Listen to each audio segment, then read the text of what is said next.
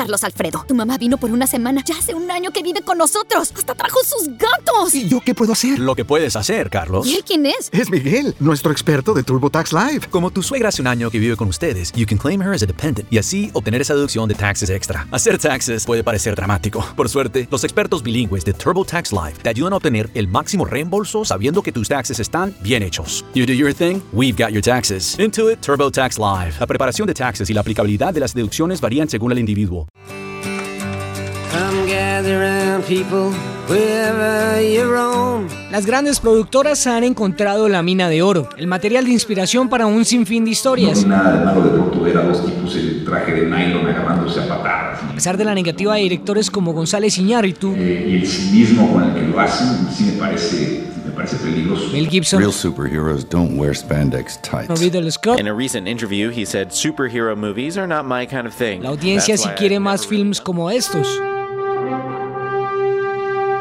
Pace Magazine ha hecho un listado de 100 películas, las 100 mejores inspiradas en cómics, y decidí compartirlo con dos personajes. Soy Pablo Guerra, editor y creador de cómics y llevo metido en el mundo del cómic desde, desde siempre. Soy Mario Alcalá, director del programa de película de Caracol Radio y columnista de cine de la revista Credencial. Los listados siempre serán discutibles. No, me dejó muy inconforme. El listado estaba bien. Porque para una persona u otra habrá mejores o peores. Eh, no sé con qué criterios o con qué parámetros hicieron este Yo listado. creo que este tipo de listados muestran como la edad de quien hace la selección. Pero que debe tener una buena adaptación para que sea exitosa. El eslogan con el que se estrenó el Superman de Richard Donner era se va a creer que está volando.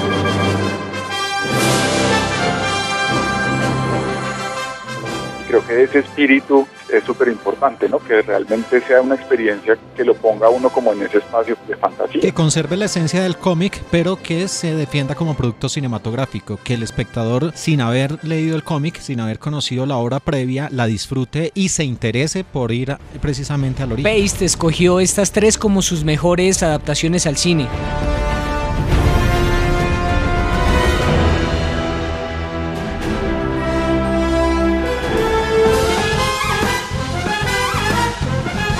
Y estas escogieron nuestros invitados. El número 3 La de Alcalá. dejo al eh, juez Dredd, la película con Carol Van de 2012. Me parece que le hizo honor al personaje. Hizo un remake de una película desastrosa como fue la de 1995. thing fighting for order in the chaos. Y conservaba ese al oscuro que tenía este personaje, además de, de mostrar eh, casi que las viñetas puestas en la pantalla grande. Yo creo que la número 3 debe ser La número 3 de guerra. Mi nombre es Peter Parker y seguro ya saben lo de la de Spider-Man Spider-Verse. Es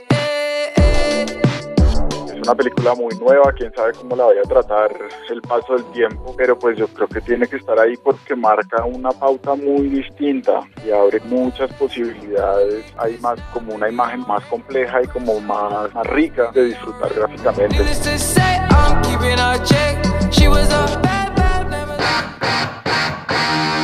La número 2 de Pablo Guerra. Por edad, pues el Batman de Tim Burton de 1980 Estás escuchando All Spice por la noche. Tenemos un radio escucha en la línea.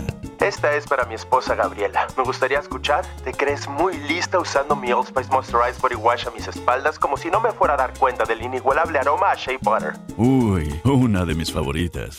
Gracias por escuchar All Spice por la noche. Y recuerde, Red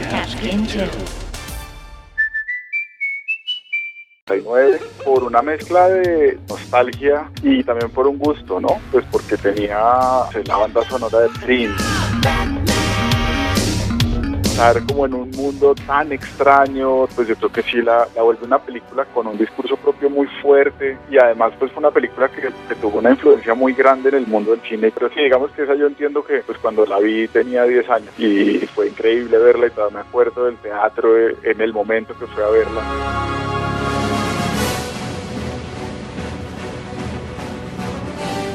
Esta es la de Mario Alcalá. Scott Pilgrim vs. The World. That's not the actual title. Eh, Si ustedes ven la obra original van a darse cuenta que lo que hizo su director fue plasmar de manera muy bien lograda las viñetas, el cómic. Le dio la identidad propia de la película que es muy disfrutable independientemente de haber conocido la obra previa. Scott Pilgrim? Hi, I was thinking about asking you out, but then I realized how stupid that would be. That's okay. You just sign for this, alright? Hay buenas, hay malas. La de irnos con la peor adaptación según Mario Alcalá. Uy, no, la peor ahí puede estar When there eh, is crime in society, fácilmente el juez Dredd, la del 95. Eh, la hermana Santa y Sylvester Stallone, que fue de- desastrosa. Era patética la manera como, como querías mostrar a estos personajes.